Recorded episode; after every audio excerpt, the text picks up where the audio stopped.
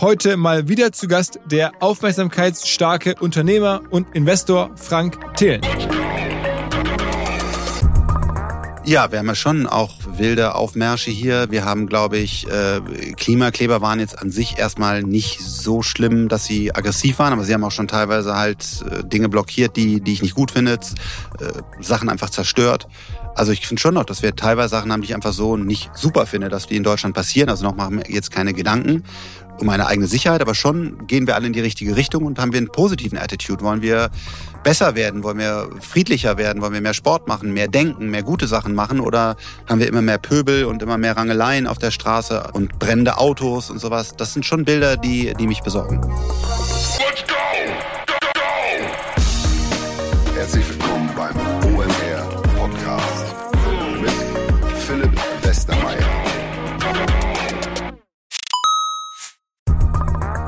Weil die Kolleginnen und Kollegen von Instafo, also der Jobplattform für den Tech- und Sales-Bereich, von der ich hier schon häufiger berichtet habe, mittlerweile bei uns doch groß engagiert sind hier im Podcast. Ihr hört immer wieder hoffentlich von Instafo. Deswegen habe ich die Kollegen vor kurzem mal selber persönlich kennengelernt und war wirklich sehr angetan. Sie haben mir dazu erzählt, es gibt eine neue Finanzierungsrunde in die Firma. 10 Millionen werden da investiert. Das ganze Thema wird also immer relevanter. Daher nochmal hier mit Nachdruck der Hinweis. Wer Menschen sucht im Bereich Tech und Sales, denkt an Instafo. Die haben da scheinbar wirklich eine neue magische Soße gefunden, wo sie über ihre Plattform ein automatisiertes Matchmaking zwischen Arbeitnehmer und Arbeitgeber ermöglichen und das ist im direkten Marktvergleich dreimal effektiver, was die Quote von Bewerbung zu Einstellung angeht. Hilft natürlich auch, dass sie bereits über 100.000 passende Talentprofile auf der Plattform haben und dass man sehr, sehr schnell ins Gespräch kommt. Innerhalb von 48 Stunden bewerben sich die ersten Talente bei den Arbeitgebern oder man kann sogar als Arbeitgeber einer vorselektierten Gruppe an Talenten aktiv eine Nachricht schicken oder sie zum Chatten einladen, um sich noch schneller kennenzulernen und zu prüfen, könnte das passen. Also nicht nur ich und die Geldgeber offensichtlich glauben an Instafo, sondern auch mittlerweile über 1800 Firmen, darunter O2, RTL, HelloFresh, MyPoster, viele, viele weitere. Instafo ist auf OMR Reviews bestbewertet 4,8 Sterne in der Kategorie Recruiting-Plattform. Firmen, die nun Instafo ausprobieren möchten, sehr gerne. Ihr spart außerdem 500 Euro auf die erste Besetzung, wenn ihr euch anmeldet über Instafo mit Doppel-F, instafo.com slash OMR. Zurück zum Podcast. Über die letzten Jahre war Frank Thelen öfter hier im Podcast zu Gast, auch auf unseren Events. Und natürlich vollkommen zu Recht, denn er ist für ganz viele Menschen einfach das Symbolbild der deutschen Digitalmenschen schlechthin. Er ist wahrscheinlich der aufmerksamkeitsstärkste von allen in unserer Industrie und er polarisiert natürlich auch. Vor allen Dingen aber macht er Dinge. Über all die Jahre hat er verschiedenste Dinge ausprobiert, zum Teil nicht so erfolgreich, haben wir darüber gesprochen, zum Teil aber auch sehr erfolgreich. Dabei meine ich jetzt nicht nur die erste Generation Hülle der Löwen, sondern vor allen Dingen auch wirklich tolle Investments, tolle Firmen mit aufgebaut. Aber auch da umstrittene Firmen, auch sehr viel Geld verloren. Und es war mal wieder Zeit, all das zusammenzufassen, wo er da gerade steht, ähm, zwischen den großen Erfolgen, aber auch den wirklich harten Einschlägen. Wir haben über seinen öffentlichen Fonds gesprochen, wo sehr viele Leute auch mit ihm Geld verloren haben. Dazu hat er sich ausführlich geäußert. Und ich weiß ja auch gerade von unserem Stammgast äh, Pip wird er immer wieder auch öffentlich kritisiert oder ironisiert. Ich habe ein, zwei Kumpel, die mir regelmäßig schreiben, wenn Frank Thelen wo auftritt. Und ich sehe auch die Kritik, aber ich finde auch, der Frank setzt sich ein, der tut was, der macht was. Aber ich habe nichts gefunden, wo ich sage, okay, hier wurden wirklich äh, Grenzen übertreten, die man nicht übertreten darf. Er hat, wie gesagt, viel probiert, viel selber auch verloren, aber auch für andere Leute Geld verloren, vollkommen klar. Aber er macht halt auch Dinge und ist wirklich offen und ehrlich bemüht. Man muss nicht alle Meinungen Meinung von ihm teilen. Tue ich auch nicht. Ich finde es trotzdem interessant und bereichernd, ab und zu mal seine Sicht zu hören. In dem Sinne direkt rein ins große Frank Thelen Update. Auf geht's! Hi Frank. Ja, bitte. Danke, dass ich hier sein darf. Äh, hab ja Zum ersten Mal live, glaube ich, oder? Nee, wir waren schon, wir waren, das war lange her, oh, weiß ich nicht, einige Jahre. Und ich wollte einfach dir mal sagen, krass, was ihr aufgebaut habt. Ich bin ja gerade reingelaufen und habe das alles erlebt, habe die ganzen Leute direkt interviewt, ja, was geht hier ab und so. Und echt einfach krass, äh, wie sich OMR und dein Unternehmen entwickelt hat. Du hast ja auch mittlerweile eine breitere Geschäftsführung. Tiefen Respekt. Ich Vielen weiß, Dank. wie schwer Vielen das Dank. ist, äh, so viele Leute, ich weiß gar nicht, ob ich sagen darf, wie viele, äh, zu managen darf ich. Also über 400, crazy shit. Sehr schön nochmal heute hier zu sein. Ja, vielen, vielen Dank. Ähm, also wir sehen uns ja regelmäßig am Festival ähm, und hier und da mal in der, in der Szene, aber genau, äh, lange nicht mehr hier in Hamburg. Ein Insofern freue ich mich. Ähm, und es gibt viel zu erzählen. Also ich meine, bei dir auch, glaube seit wir das letzte Mal Podcast gemacht haben, auch Auf und Abs, ne? muss ja. man sagen. Ja. Erzähl mal so ein bisschen, ähm, womit beschäftigst du dich am meisten? Was treibt dich um? Was ist so dein Fokusthema gerade? Ja, das, was sicherlich auch viel äh, in der Öffentlichkeit jetzt äh, bekannt ist, ist der Fonds. Wir haben ja, nachdem wir ähm, Venture Capital, wo man im Privaten investiert, in, in die Gesellschaften, haben wir uns entschlossen, das auch im, im Aktienmarkt zu machen, öffentlich zu gehen. Und das äh, der Nachteil und der Vorteil davon ist, dass das sehr äh, visibel ist. Das heißt, man weiß einfach wirklich auf Tagesbasis, in was hat das Team da investiert und wie gehen die Kurse rauf und runter. Und wir haben ja gesagt, wir fokussieren uns auf äh, Technologie, auf kleinere Technologie, eben nicht die Amazons und nicht die Apples, sondern die, die Technologie dahinter, haben da die Kompetenz und, und machen das. Und dann haben wir einfach in der Zeit investiert, wo dann auf einmal die Zinsen aus einem Makrothema raus, weil wir eine hohe Inflation haben, sehr stark angestiegen sind, so stark angestiegen sind wie seit 40 Jahren nicht mehr. War das Ergebnis, was wir ja mittlerweile auch in der Venture Capital und Startup-Industrie gesehen haben äh, das Geld ist sehr teuer geworden und damit sind diese, diese Kurse der Aktien sehr stark gefallen. Im Venture Capital Bereich versucht man das noch so ein bisschen zu überdecken, indem man eine dreifach Lick Pref oder sowas drauflegt, um zu sagen, lass mal versuchen, den, den alten Preis lange zu halten. Aber auch da natürlich die Multiples, nach denen gemessen wird, also ein Umsatz, sind total zurückgekommen. Und deswegen ist unser Fonds erstmal äh, relativ stark äh, gefallen, in der Spitze um minus 50 Prozent. Also natürlich ein sehr, sehr schwieriger Start. Und das gab dann auch eine Menge, ähm, ja, erstmal Gegenwind und, und, und äh, Kritik. Das war sicherlich äh, sehr schwierig.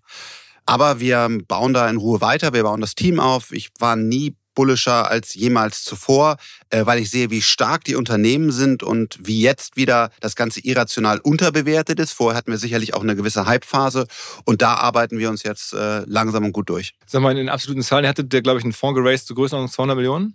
Nee, also du raised gar keinen Fonds. Das oder, oder eingesammelt. Das, genau, genau. Es geht da auch anders. Du, du meldest den quasi an. Bei der BaFin das ist ja alles hochreguliert.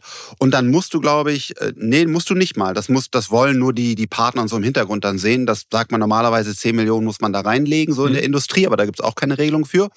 Und dann haben wir ähm, 140 Millionen äh, Kapital eingesammelt, mhm. extern, aber auch mittlerweile über 15 Millionen von mir, die da auch von meinem eigenen Geld äh, drin sind. Und äh, genau, sind damit dann, haben aus so einer Fonds-Boutique, es gibt ja die großen, die DWS, die Jens Erhardt, die, die großen, und die anderen nennt man so Boutique, das sind kleinere, unabhängige Player, die auch nicht an der Bank dranhängen, haben wir sicherlich einer den, den, den schnellsten und besten Starts von so einem neuen Fonds äh, hingelegt in der Industrie. Okay, also von der Größe. Ne? Dann sind aber aus den 140 Millionen dann aufgrund dieses ähm, ja, Momentums oder ja. dieser Entwicklung, dann sagst du ungefähr 70 geworden. genau. Ja, nee, also noch mehr. Jetzt sind wir, boah, ich glaube, bei, bei knapp 90, was wir an der Management haben. 90 okay, Millionen. und das ist aber sozusagen dann immer eine Mischung aus Wertverlust in dem Falle und ja. neuen Zuflüssen, die aber trotzdem kommen.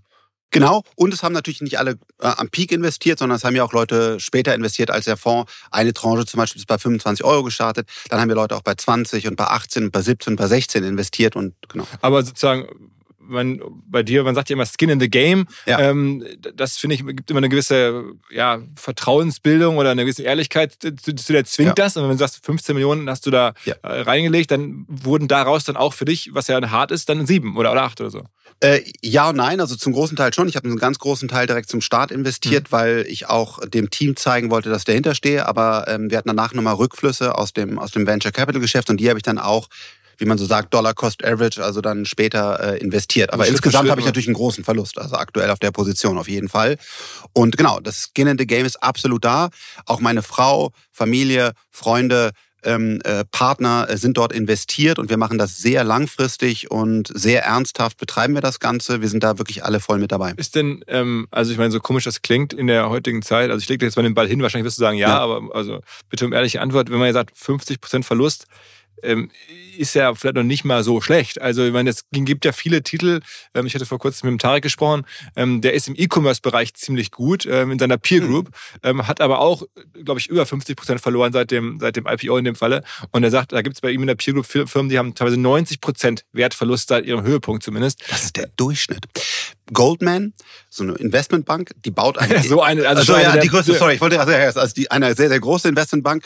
Ähm, also das ist eine sehr breite äh, Zuhörerschaft, was sehr, sehr gut ist. Deswegen genau, eine Investmentbank, die, glaube ich, sehr anerkannt ist.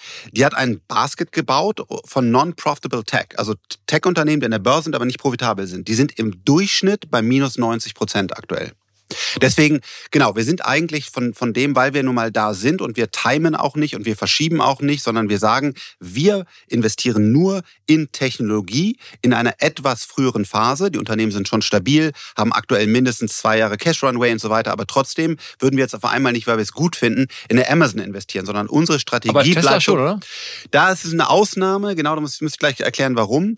Aber äh, das ist das, wo wir, wo wir investieren und, wenn man in so ein, so ein non-profitable Tech reinguckt, wir haben auch profitable Unternehmen, dann sind die bei minus 90 Prozent. Das heißt, eigentlich, genau, sind wir sogar im Markt noch relativ gut durchgelaufen, was aber immer noch schlecht ist. Also absolut, es tut mir auch leid für alle, die, die da investiert haben, also mit mir. Ich glaube, langfristig wird das sehr gut äh, funktionieren. Aber ich bin da auch sehr, sehr dankbar, dass wir keine Abflüsse, sondern sogar Zuflüsse haben äh, und uns da die Anleger weiterhin äh, vertrauen. Also die, die Marke, ich meine aus dem Tarek, den du ja sehr gut kennst, wenn du seinen Aktienkurs, den ich jetzt nicht genau im Kopf habe, aber der wird wahrscheinlich auch richtig, richtig verloren haben, obwohl ja. so ein Unternehmen, wenn du mit ihm sprichst, sich wahrscheinlich gut entwickelt. Ja, ja, ja. Also das ist zumindest stabil und da Oder, keine, keine, aber die haben jetzt operativ auch Themen, glaube ich. Also, okay. Alle haben ja die großen Läger voll sozusagen. Ich glaube, About You ist da keine Ausnahme. Ja. Ähm, aber nicht ansatzweise so. Das, die spiegelt nicht äh, den, genau, äh, irrational oder sehr starken Abverkauf da. Deswegen glaube ich auch, ganz wichtig, weil man immer, wenn man über Aktien und so weiter spricht, das ist natürlich keine Anlageberatung oder Empfehlung, ganz, ganz, ja. ganz wichtig, äh, weder von dir noch von mir. Ähm, aber aktuell sehe ich schon auch ich bin ja sehr lange schon auch Tech-Investor. Was wir gerade an, an Bewertungen sehen und Multiples ist schon sehr, sehr attraktiv. Das heißt, ich freue mich eigentlich auf die nächsten Monate. Wir hängen aktuell an der Makronadel. Das heißt also, was sagen die Zentralbanken? Haben wir einen weiteren Krieg? Und diese Themen sind aktuell ausschlaggebend. Unsere Unternehmen in dem 10x DNA-Portfolio, die liefern herausragende Zahlen. Gerade jetzt Oscar äh, kam vor einigen Stunden raus, HIMS äh, war gestern. Oscar ist die Versicherung? Oscar ist die Versicherung. Und war der Gründer auch vor einigen Monaten hier im Podcast? Ja, und groß. Mario, Mario ist das Mario? Ja, äh, Mario, genau. Ja. Großartige Zahlen geliefert. Äh, jetzt weiß ich nicht, wie die Aktie jetzt heute reagieren wird. Aber genau, also den Unternehmen geht es eigentlich richtig, richtig gut. Aber der Markt sagt gerade, wow, kleiner Tech, den will ich nicht. Und jetzt muss man halt gucken, hat man den Mut, da zu investieren, dann ist das auf jeden Fall, fühlt sich das nach einer historischen guten Chance an. Okay. Sag mal, so ein bisschen persönlich jetzt ja. berichtet, wenn man so eine Entwicklung hat und auch mit dem Geld von Anlegern arbeitet, was war so der Worst Moment für dich? Also gab es Leute, die bei dir zu Hause vom Haus gewartet und sagen, Mensch, Frank, das sind meine, äh, hier, weiß ich nicht, äh, Urlaubspläne gewesen oder meine ja. äh, Rentenpläne gewesen, die jetzt den Bach unter sind? Oder, oder gab es Momente, wo du dachtest, was habe ich hier getan? Oder, oder sagst du, naja, äh, am Ende können wir mit alle umgehen? Das war wirklich sehr, sehr, es war eine herausfordernde Zeit für mich. Und ähm, ich habe immer zum Start des Fonds und auch heute immer noch gesagt, Achtung, das ist ein volatiles Produkt. Ich habe immer diesen Satz genommen, das ist das falsche Produkt, wenn man größere Weihnachtsgeschenke kaufen will. Also, dass man kurzfristig anlegt. Das ist ein Produkt, das braucht Zeit.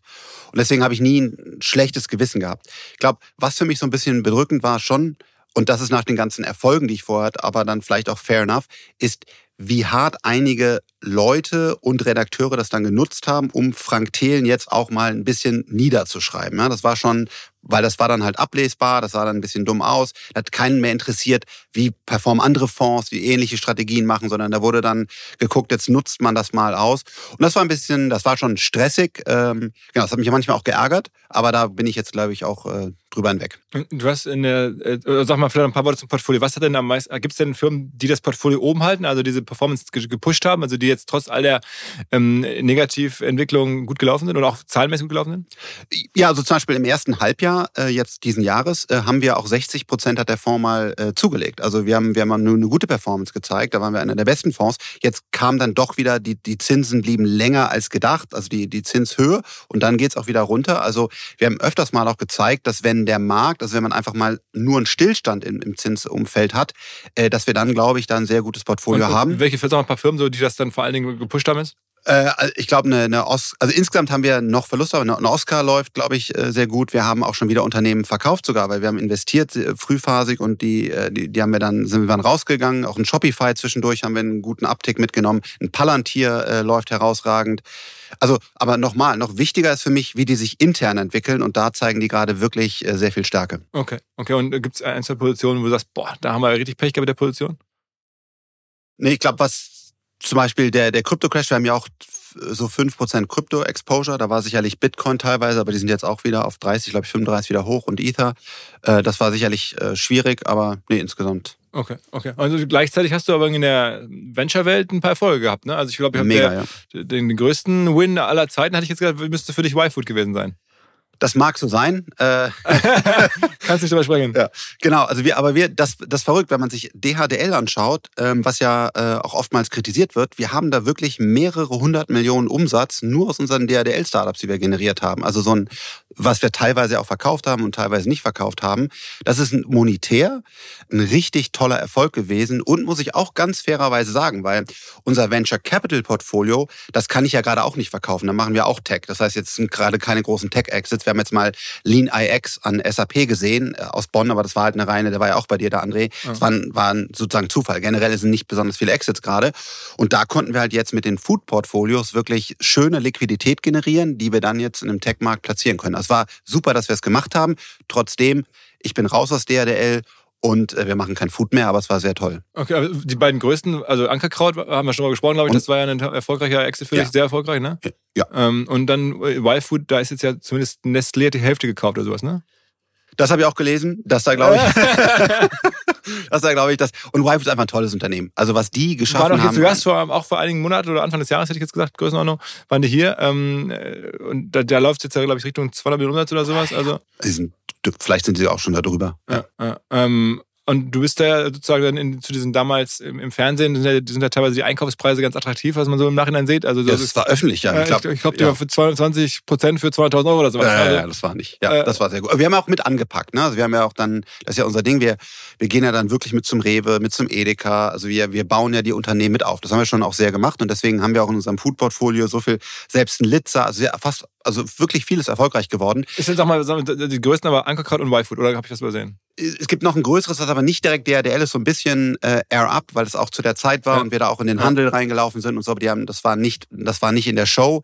Ähm, genau, aber das würde ich dann sagen, das ist, das ist nochmal deutlich erfolgreicher als ein Y-Food. Wow, wirklich?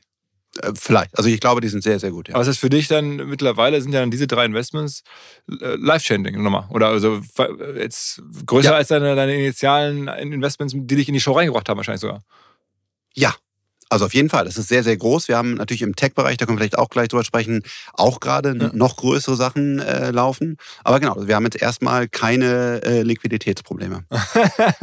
okay. Ja, da lachst du, aber du, wir haben, wir haben ja Venture Capital aufgebaut. Ich habe mein erstes Unternehmen verkauft, dann, dann, dann sind wir da reingelaufen mit dem eigenen Geld. Dann hatten ein paar Freunde wie Christian Reber ein bisschen mit angepackt. Aber wir waren auch zwischendurch echt wieder ein Liquiditätsproblem, weil wir haben keinen Cashflow. Also wir haben nichts, was uns jeden Monat oder jedes Jahr Geld reinspielt. Und wir hatten zwei, drei Jahre, weiß ich noch ganz genau, ähm, wo wir wirklich geguckt haben, wie wir das alles wieder finanzieren, weil du brauchst ja auch dann neues Geld, um neue Investments zu machen. Und ich mache das ja mit dem Marc Sieberger und Alex Koch seit Dekaden zusammen. Und da haben wir auch wirklich schwierige Zeiten gehabt, wo, wo das Unternehmen und so alles eigentlich ganz gut lief. Aber du hast halt im Venture Capital, wenn du keine großen LPs hast, die wir nicht haben, läufst du manchmal, wenn du dann auch Unternehmen nicht verkaufst, echte Liquiditätsprobleme wieder rein. Egal wie reich du bist auf, auf dem Papier. Aber ähm, du, du, hast ja auch, und das ist, glaube ich, irgendwie auch ein Trick von dir gewesen, der am Ende dann clever war, ähm, ja auch bei der die, die Chance in der Show genutzt, nicht nur eigenes Geld zu investieren, sondern im Hintergrund aus einem Fonds zu investieren. Ne? Also, es war schon meistens unser Geld. Wir hatten nur zwei Leute dabei. Das eine ist der Christian Reber, äh, mit dem wir ja. Wunderlist gebaut ja. haben. Eine, genau, Pitch, ein enger Freund, Pitch heutzutage und viele andere Dinge äh, Interface, hat er gerade ein VC gegründet und äh, noch einen anderen äh, lokalen, sehr erfolgreichen Unternehmer und das war's. Aber es war hauptsächlich immer unser Geld und jetzt in der aktuellen Generation ist es zu 100 Prozent unser Geld. Also wir haben nicht bedeutende externes Kapital und aktuell gar keins mehr. B2B-Verkaufsprozesse sind kompliziert. Nicht immer, aber ab und zu, das weiß ich selber und genau hier will Along mit seiner Lösung ansetzen. Also E-Mail-Schleifen vermeiden, E-Mail-Ping-Pong vermeiden, dafür sorgen, dass Verkäufer verstehen, was die Interessenten intern so abstimmen, vor allen Dingen dafür sorgen, dass die Materialien, die häufig solchen Mails angehängt sind, stets aktuell sind. Nur, wie kann das alles gehen? Was genau macht Along? Sie bauen sogenannte Along Spaces, also im Kern Digital Sales Rooms, in denen alle Materialien abgelegt sind, wo die ganzen Verkaufsschritte nachvollziehbar sind, wo bestimmte Menschen Zugang haben. Man muss nicht mehr in E-Mail zu, man muss einfach in den jeweiligen Along Space reingehen, den man mit seinem Kunden dann teilt. Entsprechend kann man auch sehen, wer wann im Along Space drin war, was sich angeguckt wurde, wo neue Details vielleicht hinzugefügt wurden. Die Kollaboration wird also viel, viel besser. Along funktioniert am Ende wie ein Co-Pilot, analysiert also auch das Engagement, das Engagement der Interessentinnen und Interessenten und stellt Empfehlungen für die nächsten Schritte zur Verfügung. All das kann man innerhalb von wenigen Minuten aufsetzen und direkt mit dem eigenen CRM verbinden. Along ist natürlich DSGVO-konform, wurde 2022 erst gegründet. Wir von OMR dürfen mit einem ganz, ganz kleinen Teil an Along beteiligt sein und Along ist zu guter Letzt der Nummer 1 Treffer auf OMR Reviews im Bereich Digital Sales Rooms. Wer mehr wissen möchte, alle Infos Along Space, ein Wort alongspace.com slash OMR. Zurück zum Podcast. Okay, das heißt, so ein, so ein äh, Tech-Portfolio, was du jetzt hast, da sind ja auch Sachen drin. Jetzt, also Zentral ist, glaube ich, relativ groß. Irgendwie ist ja Sequoia eingestiegen. Ja. Äh, läuft das weiter gut? Also wir sind da schon sehr, sehr zufrieden, was da passiert. Aber auch da, ähm, du hast gerade Central äh, genannt, äh, das ist natürlich ein Software-as-a-Service-Business, wie B2B, wie ein Personio. Und das, das hat auch ein, äh, sehr, sehr viel Kapital auf, auf dem Konto, hat toll geraced, Sequoia, Tiger in einer unfassbar tollen Zeit. Aber jetzt mal ganz ehrlich, was das Unternehmen heute genau wert ist, das weiß halt keiner. Das weiß auch ja selbst bei einem Stripe oder so, die jetzt in die Börse gehen, keiner. Weil der, der Markt hat sich ja adjustiert. Ich glaube, Central ist eine herausragende Software. Das Unternehmen wächst sehr stark. Wir haben gerade übrigens einen Partner von uns da zum, zum CEO gemacht, der da mit eingestiegen ist. Also wir kümmern uns sehr stark um das Unternehmen. Alex Koch, mein CTO, ist da Co-CTO, baut die Technologie mit. Das Unternehmen entwickelt sich operativ und von den Umsatz, Umsätzen sehr gut. Ist das heute jetzt noch eine Milliarde wert? Das, das wird der Markt jetzt beantworten, wenn mal wieder die nächsten großen Unternehmen äh, machen. Also was sind die neuen Multiples auf Software as a Service Industrie? Das wird, das findet sich ja gerade. Wir haben aber auch sowas wie ein, wie ein Lilium. Da kann man natürlich den öffentlichen äh, Preis ablesen. Das ist eher gerade sehr runtergegangen, wobei das Unternehmen sich herausragend äh, entwickelt. Auch das hier keine Anlageberatung. Wir haben, eine, wir haben ein unfassbar starkes Satellitenunternehmen, was Cashflow positiv ist, wo wir äh, ja in Sofia äh, krasse Satelliten und eigene Technologien bauen. Also wir haben echt gute, gute Sachen im Portfolio. Okay, und, aber das ist dann wirklich euer privates Geld, wenn ja. wir da investieren? Ja, ja, genau. Also jetzt zum 100 Prozent, aber auch schon immer zum ganz, ganz großen Teil unser und, aber Geld. die Highlights, sagst du dann, sind irgendwie Central, ähm, Satelliten in Sofia, sind äh, Lilium nach wie vor noch? Oder, oder ja, so? Lilium glaube ich, also das genau kann man ja den Börsenpreis gerade ablesen, aber ich glaube insgesamt das Unternehmen ist aktuell nicht korrekt bewertet. Das ist meine persönliche Einschätzung. Das, das wird erfolgreich sein und dann wird's auch, ähm, kann es auch viele, viele, viele Milliarden wert werden, weil es einfach die Industrie neu definiert. Das Satellitenunternehmen, wir haben gerade ein, ein, ein Krebsmedikament, was echt auf einem sehr guten Weg ist. Das kann ich selber natürlich nicht einschätzen. Ich bin kein Biologe. Wir haben diese Biologen und da sind, glaube ich, sehr gute Leute an Bord. Aber so wie ich das höre von den Experten, gibt es da wirklich eine Chance auf einen guten Durchbruch. Ähm, und ja, also wir haben, wir haben einen Roboter, da ist ja auch Sequoia eingestiegen ähm, und äh, wir, wir, haben wirklich einen Kraftblock, da haben wir gerade eine große Runde sogar in einer schwierigen Zeit geraced, einen Energiespeicher. Wir machen echt Deep Tech, verrückte Missionen und bisher sind sehr, sehr wenige davon kaputt gegangen. Wir machen zwei maximal im Jahr und kümmern uns enorm eng um die, um die Unternehmen. Und das ist, glaube ich, unsere, unsere Magic Source. Aha. Ähm, jetzt, wenn man das so hört, also Food-Portfolio eigentlich fast abverkauft in großen Teilen. Könnte, ja. Ähm, dann die öffentliche äh, Aktivitäten rund um 10x DNA, was man auch sehen kann. Da sagst du irgendwie 15 Millionen, jetzt Größenordnung vielleicht irgendwie 7 und 8 von deinem Geld da drin. Und dann den Tech VC. Das heißt, ähm, das Foodgeld ist dann alles in, fließt alles in Tech oder, oder hast du noch eine andere, äh, machst du andere Anlagen oder so? Nein. Ich bin wirklich äh, pure äh, 10x DNA, also das ist mein, mein, mein Geld mit aller Volatilität und äh, Venture Capital. Das ist wirklich das, wo ich mein Geld habe. Aber das heißt, dann ist das Portfolio Venture Capital wahrscheinlich nochmal deutlich mehr wert als jetzt ja. das, das öffentliche Portfolio. Äh, du, wir sind gerade, äh, fragt die großen äh, Florian oder wie auch immer die großen VCs, was ist gerade das Portfolio wert? Da muss man einfach fairerweise sagen, das wissen wir nicht. Ich glaube, das wäre nicht in Ordnung zu sagen, ich weiß jetzt genau, was mein Portfolio wert ist, weil wir in eine Welt reinkommen, wo Dinge anders gepriced werden. Aber genau, insgesamt ist das äh, VC-Portfolio sicherlich sehr, sehr viel mehr. Ja, viel also mehr wir wert. reden dann jetzt, sagen wir mal, wenn man mal vorsichtig kalkuliert, trotzdem von irgendwie 100 Millionen plus Paper Money? Ich denke ja, ja. Also. also das ist ja schon für jemanden, der das sozusagen alles am Ende selber gemacht hat, irgendwie so. Du hast jetzt ja nichts geerbt oder nichts irgendwie. Ähm, wenn das dann so wäre und das dann eines Tages äh, liquidierbar wird, ähm, oder im Sinne, ne, daraus Cash generieren können, ja. das schon, schon äh, gibt es jetzt ja nicht so viele, die das irgendwie für sich erzeugt haben. Ne? Ja, und ich glaube, und ich glaube auch, dass da noch, also äh, das wäre schon eher ein depressiver Wert. Äh, genau, ich glaube, da geht noch deutlich mehr. Und äh, ich habe jetzt ganz klare Commitment abgegeben, äh, immer 95 Prozent zurück zu investieren. Also, dass ich da wirklich auch in Tech rein, rein investiere wieder, weil ähm, mir blutet halt das Herz, ähm, äh, wenn ich sehe, ähm, Procyon heißt das, äh, das, das potenzielle ähm, Mittel gegen Krebs dass das Team immer noch mehr Geld gebrauchen könnte, um schneller in der Forschung voranzukommen und wir in Deutschland so wenige Leute haben, die wirklich dann noch Kapital bereitstellen. Wir haben jetzt bei Aleph Alpha mal gesehen 500 Millionen, super von, von, äh, von Bosch, SAP und der, und der Schwarzgruppe, super. Aber wir brauchen eigentlich mehr Leute, die dann eben mal 100 Millionen in, in wichtige Themen wie ein Lilium und so weiter investieren können. Und deswegen, ja, ich hoffe, dass, äh, dass es deutlich mehr ist und auch noch deutlich mehr wird damit ich das Geld zurückgeben kann und wir äh, gewisse Impulse setzen können. Weil wir werden schon auch immer weiter abgeschlagen von, von USA und China. Und äh, das ist meine Mission, auf der ich bin. Und jetzt war es mal mit der, mit der Bewertungskorrektur, die ja in allen VC-Portfolios stattgefunden hat, war es ein kleiner Dämpfer, aber der gehört dazu. Im Nachhinein, wenn man jetzt sieht, was du da in Text sozusagen im Hintergrund eher machst, würdest du diesen äh, 10x DNA-Fonds, diesen öffentlichen Fonds nochmal machen?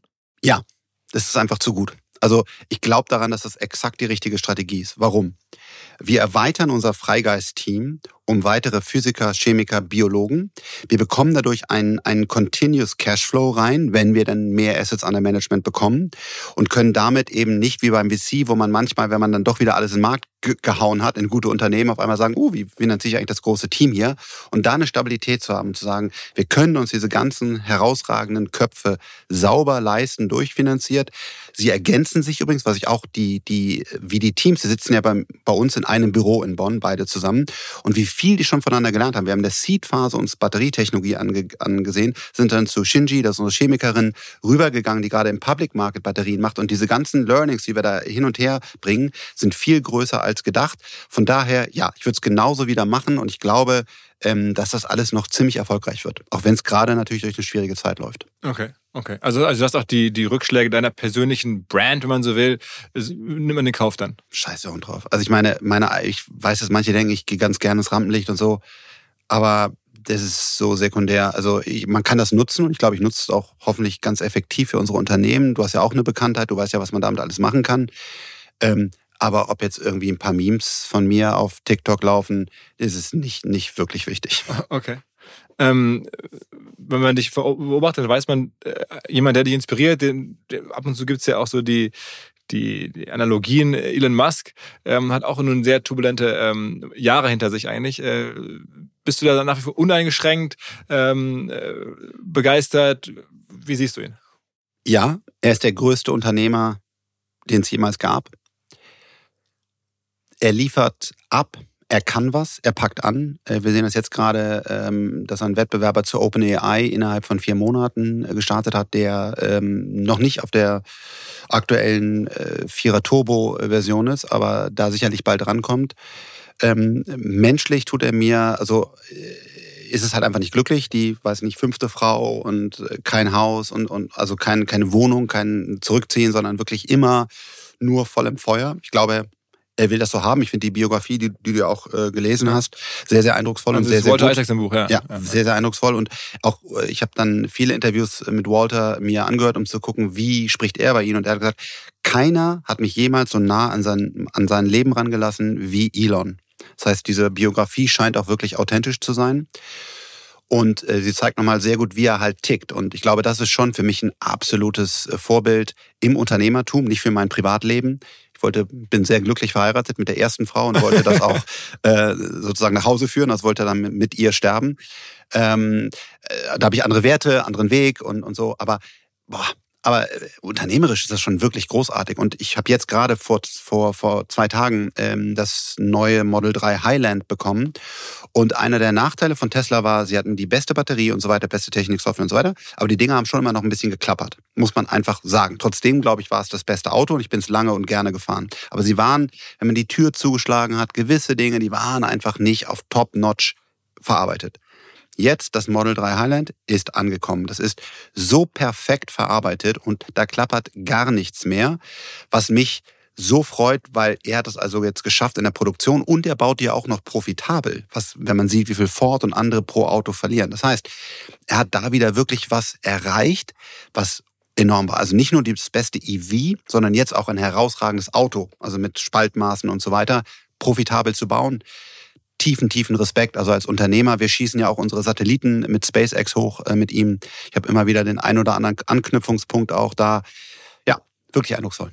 Aber die ganze Twitter-Entwicklung, das was? Also die Übernahme zu 44 Milliarden, die jetzt in manchen Büchern ähm, vielleicht noch 8 Milliarden wert ist. Das ist schon 16, glaube ich, waren gerade die aktuellen Verträge. Aber das ist ja total egal. Jetzt sagst du ja, pass auf, der hat dieses Unternehmen zu teuer gekauft. Aber das haben wir ja alle gemacht. Jeder, der zu der Zeit irgendeine Venture Capital Runde gemacht hat, ob Sequoia, Project A, Point 9, Freigeil, wir machen Seed, aber haben alle zu den gleichen Bewertungen einkauft. Die Multiples sind halt runtergekommen. Und jetzt guck dir mal an, es sind ja alle Unternehmen am, am Aktienmarkt runtergekommen. Ob jetzt so stark, also ist es die Frage auch, was sind das Unternehmen wert? Er hat 70 oder 80 Prozent der Leute entlassen ähm, und hat heute ein, ein, eine Software, die ich täglich verwende, die deutlich besser funktioniert sich endlich mal weiterentwickelt. X, und jetzt. Also X, genau, ja. Aber ich meine, da sind ja diese ganzen ähm, sagen wir, Filterfunktionen und, und, und, und Moderationsthemen, äh, die auch schon auch wichtig waren für viele, glaube ich, sind nicht mehr da, sodass die Plattform ja auch Traffic verliert oder zumindest Intelligenz verliert, weil Leute da nicht mehr sein wollen. Äh, also ähm, ich, ich will jetzt hier nicht Ex verteidigen, bin da auch kein Shareholder mehr. Ähm, aber ich glaube, dass diese Community Notes herausragend funktionieren und dass dort auch eine Menge schlechte Presse gemacht wird, weil er sich auch manchmal gegen die Presse äußert. Ich glaube insgesamt aus der technologischen Sicht, die Plattform ist stabil, sie hat neue Funktionen, sie entwickelt sich weiter.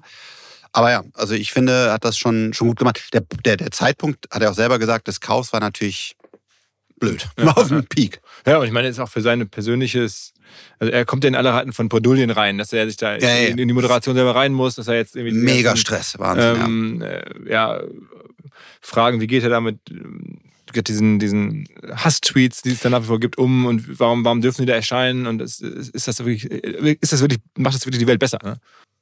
Ja, das ist nicht meine Expertise und da will ich mich auch nicht zu tief reinhängen, aber wenn diese Twitter-Files stimmen und wenn das, was da wirklich an, an Zusammenarbeit mit dem Staat passiert ist, wer da auf welcher willkürlichen Art und Weise geblockt wurde oder der Account äh, also, du meinst abgeschaltet wurde. Vor, vor ihm, ja. ja. Das war das war nicht gut. Also eigentlich muss man doch sagen, danke, dass irgendjemand, ob jetzt Elon oder wer auch immer, dieses soziale Netzwerk kauft, um es danach wieder vernünftig zu betreiben und eben nicht mit einer kompletten Bias da drin zu sein.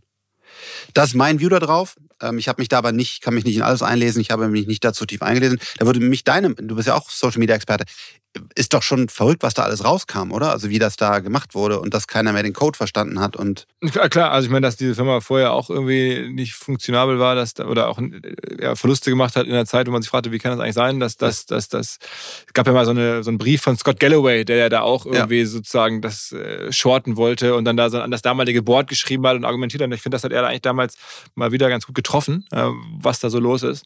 Ähm, aber ob dann die Maßnahmen von Elon Musk jetzt so richtig sind, die er da sozusagen so ein bisschen, ich habe, also wenn man das Buch liest, äh, dann sieht man ja, wie er teilweise in den Fabriken da Sachen ändert und einfach da irgendwelche Roboter rausschmeißt oder da irgendwie. Ja, äh, oder zu Weihnachten die Server umzieht und so. Äh, genau, genau. Also da, da wirklich komplett hart dann mit, den, mit den Dingen umgeht, um halt sozusagen irgendwie Fabriken äh, produktiv zu machen oder, oder effizienter zu machen oder so.